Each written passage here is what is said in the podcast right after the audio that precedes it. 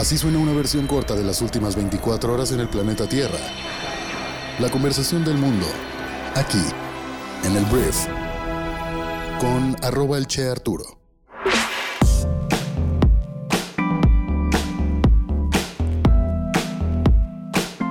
Muy buenos días, bienvenidas, bienvenidos a esto que es el Brief. Este programa es producido por Briefy, la aplicación que resume todo lo que debes saber para ser brillante en lo que haces. Yo soy Arturo Salazar, soy tu anfitrión y el día de hoy te voy a contar la conversación del mundo con las noticias que debes conocer este jueves 16 de junio. Gracias por estar aquí, comenzamos. Vamos a empezar hablando de México y voy a empezar hablando de Morena, que es el partido del presidente de México, Andrés Manuel López Obrador, porque la bancada de Morena en la Comisión Permanente del Congreso defendió el día de ayer el derecho del partido a organizar mítines y la legalidad en la asistencia de gobernadores y funcionarios federales y anunció que habrá más eventos masivos. ¿A qué se refieren con todo esto? Mira, hubo un evento en Toluca el fin de semana pasado en el cual pues llevaron a los perfiles más llamativos para ser los candidatos o la candidata de Morena a la presidencia del año 2024. Y ya empezó la oposición a moverse a decir que esto pues no es legal y que esto es muy mezquino. Durante la sesión del pleno, la senadora del PAN, Kenia López, reclamó que mientras hay una crisis de seguridad y aumentan los feminicidios, a Morena lo que le importa es estar permanentemente en campaña. La panista acusó que en Morena son tan mezquinos que no se preocupan por las mujeres del país y hacen eventos en los que se viola la constitución por la promoción adelantada de servidores públicos. A nombre de la fracción de Morena, pues hubo una contestación. El vicecoordinador de los diputados, Leonel Godoy, respondió que no han violado la ley y consideran un exceso decir que el evento de Morena del domingo pasado en Toluca violó la ley. Dijo que fue un acto político nacional de Morena, donde se invitó a legisladores, a legisladoras, a gobernadores, gobernadoras, a secretarias y secretarios, ya apareció Fox este güey, chiquillos y chiquillas, y a dirigentes de los estados y de los municipios. Godoy aseguró que fue un evento perfectamente legal y el partido seguirá convocando donde lo considere conveniente para demostrar que el pueblo está con ellos. Esta apuesta por destapar a todos los candidatos posibles de Morena, vamos a ver qué tal le sale. Es interesante al final. Esto no ha tenido ninguna llamada de atención por parte del INE, por lo que yo quiero pensar que no habrá pues ninguna consecuencia ante lo que sucedió en Toluca. Y más allá de estar a favor o en contra del evento, yo considero que la oposición debería estarse enfocando en construir en construir, porque ya notamos que en tres años de sexenio de Morena no han sido capaces, pues básicamente ningún partido de la oposición, de dañarlos mediante las acciones que se hacen o se dejan de hacer en los gobiernos morenistas. Entonces yo llamaría a la oposición a que si quieren competir, pues tienen que proponer. Así como Morena propone y luego ejecuta bien o mal, creo que la oposición debería estar haciendo lo mismo para intentar, te digo, competir en 2024. Hablemos de la Comisión Federal de Electricidad, la empresa del Estado mexicano, que ayer salió, según la organización México Evalúa, que la CFE genera casi una quinta parte, el 17% del total de las emisiones de carbono de nuestro país. La CFE también es responsable del 29% del total de las emisiones del sector eléctrico nacional, añadió el reporte, basado en un análisis del Plan de Negocios 2022-2026 de la compañía estatal. La investigación de la organización advirtió que la política energética del actual gobierno de México va en sentido contrario a la tendencia de disminución de emisiones, porque para 2024 se prevé un incremento del 45% en la generación de las plantas carboeléctricas. También proyectó un crecimiento del 120% en la producción de generadoras de ciclo combinado, de 559% en las centrales de combustión interna y casi 250% en las de turbogás. Asimismo, el documento señaló un incremento anual del 8% en 2021 en el uso de combustóleo, que es un residuo de la refinación de hidrocarburos altamente contaminante, que fue la tercera fuente de energía de la empresa el año pasado. Entonces la CFE avienta pues emisiones a la atmósfera por todos lados y el informe se difunde en medio pues, de la política energética del presidente Andrés Manuel López Obrador, quien ha buscado priorizar las plantas de energías fósiles de la CFE por encima de las renovables de empresas privadas, en particular las extranjeras. Y esta evaluación contempló aspectos como las emisiones de gases de efecto invernadero, calidad del aire y gestión del agua de la CFE, en general con base en los estándares medioambientales, sociales y de gobernanza, que es un estándar llamado ESG por sus siglas en inglés.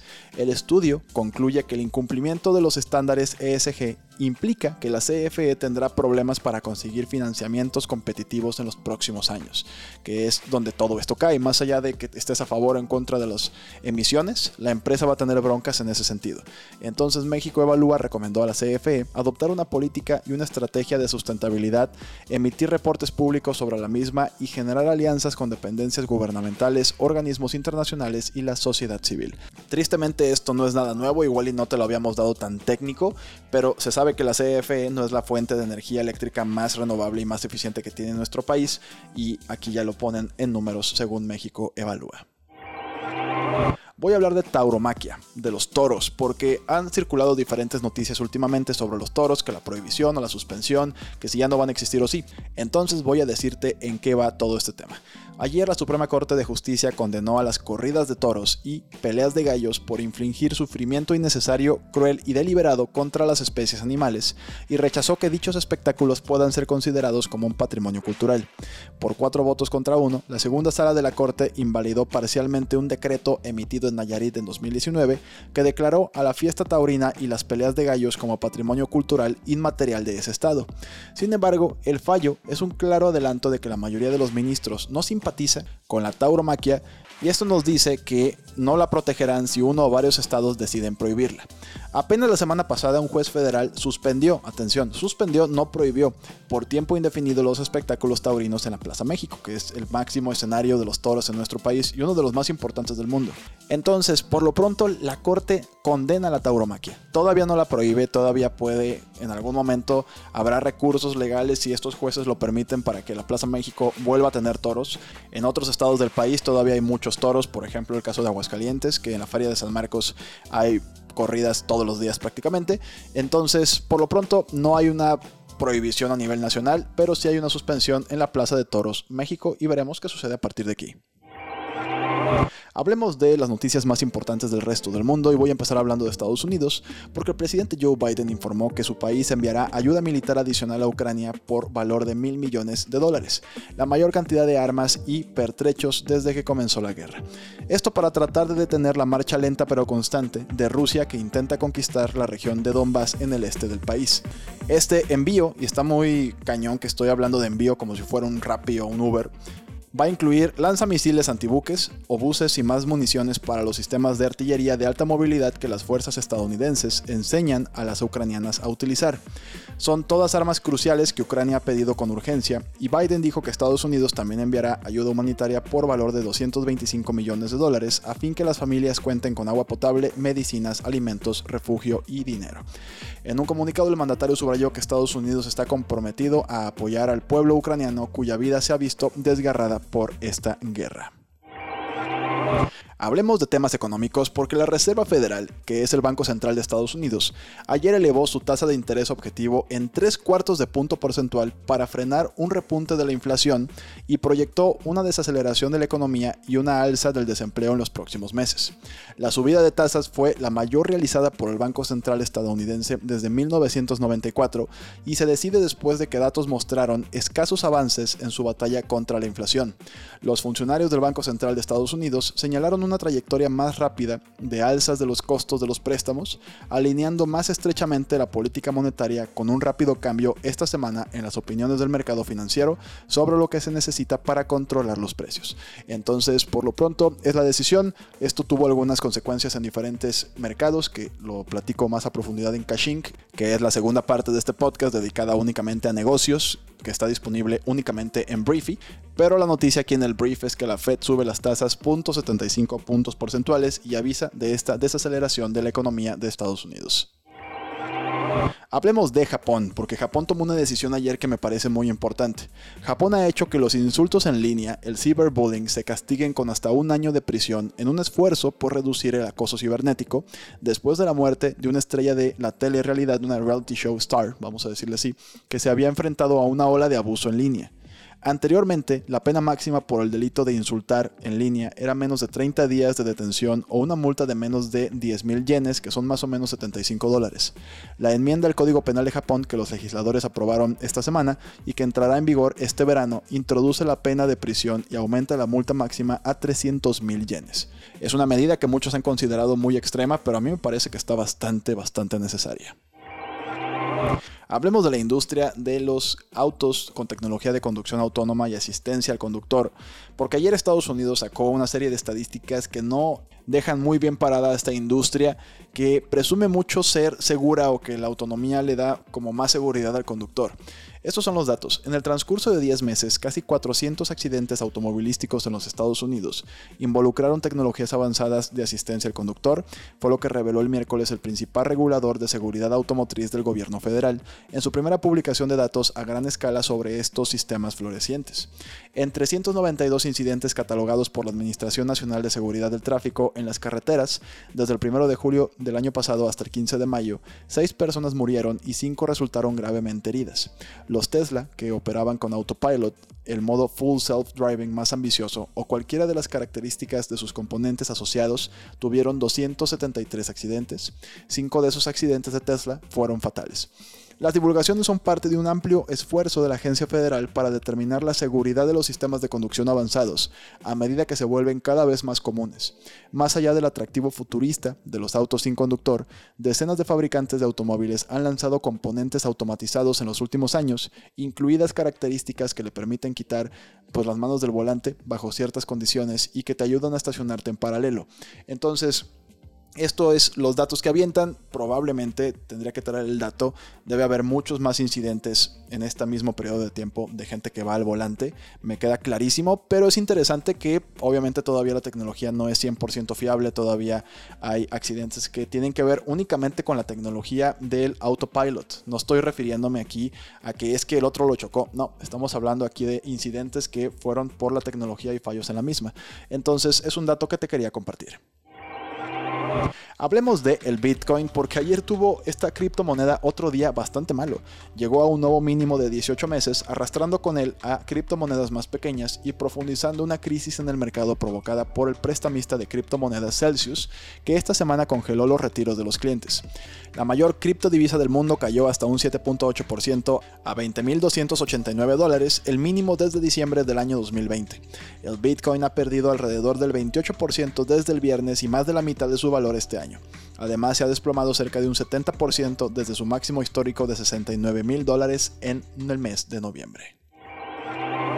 Voy a hablar rápidamente de cómo ayer murió Internet Explorer. El navegador ya se retiró del mercado el día de ayer, pero no te preocupes, Microsoft tiene otro navegador desde hace algún tiempo que se llama Edge, que se lanzó en 2015 de hecho, pero ya se había prometido que el 15 de junio del 2022 Internet Explorer iba a salir del mercado, que desde hace algunos años ya era el explorador número uno para descargar el explorador que realmente usas. Hablemos del señorón Rafa Nadal, porque el tenista español más premiado de todos los tiempos y su esposa María Francisca Meri Perello le dicen Meri Perello, precisamente, esperan su primer hijo juntos, así lo han confirmado tras semanas de comentarios. La revista Hola, que en su número de este miércoles muestra una serie de fotografías de la pareja a bordo de un barco, donde pues las imágenes del traje de baño de Perello mostrarían ahí su embarazo, que según un diario de Mallorca lleva cinco meses de embarazo y la pareja ya conoce el sexo del bebé, es un niño. Entonces, felicidades Nadal, felicidades a Perello, Mari Perello. Hablemos ahora de la FIFA, porque Suiza, la Fiscalía Federal de Suiza pidió ayer una pena de un año y ocho meses de prisión suspendida contra el expresidente de la FIFA, Joseph Blatter, y el expresidente de la UEFA, Michel Platini, acusados de fraude en el juicio iniciado la semana pasada en el Tribunal Penal Federal del país centro europeo. La suspensión de la pena podría significar que ninguno de los dos exdirectivos tenga que ir a prisión, salvo que incurrieran en un nuevo delito. Ambos están acusados de fraude, abuso de confianza o manejo desleal, así como falsificación de títulos, según confirmó el fiscal general Thomas Hildebrandt ante el Tribunal Penal Federal en la ciudad de Bellinzona. Entonces, 20 meses de cárcel, pero no tendrían que estar en la cárcel, lo cual me parece un gran trato para estos dos. Antes de irme, quiero recomendarte dos cosas en Briefy, más allá del Cashink, que es nuestro podcast de negocios, del cual ya te platiqué. Primero, te quiero recomendar que leas o escuches un artículo llamado ¿Por qué los especialistas en marketing están volviendo a la publicidad tradicional? En 7 minutos vas a poder entender por qué hay 7 factores que impulsan esta tendencia, incluida la capacidad de los anuncios tradicionales para romper el desorden digital, la disminución de las cookies de terceros y otras cosas. Entonces, muy recomendable que leas o escuches este artículo. Y en segundo lugar, te recomiendo que vayas a leer o escuchar el resumen del libro The Power of Regret o El Poder del Arrepentimiento. Y esto es una contrapropuesta de la visión del mundo sin remordimientos, del no regrets, de que no te arrepientas de nada. A partir de la humana, te comparte este libro pasos prácticos para transformar la emoción en acción y utilizar las decepciones pasadas para dar forma a un futuro con mayor propósito. Un súper buen libro, lo puedes leer o escuchar en 10 minutos. Entonces todo esto está en Briefy, para nuestros suscriptores pasa a la aplicación móvil y si todavía no tienes Briefy, te dejo aquí abajo un link para que descargues nuestra aplicación móvil y comiences tu periodo de prueba el día de hoy y comiences a ser brillante en lo que haces. Entonces muchísimas gracias por haber estado aquí, espero que esta información te genere mucho valor y nos escuchamos mañana viernes en la siguiente edición de esto que es el Brief. Yo soy Arturo. Adiós.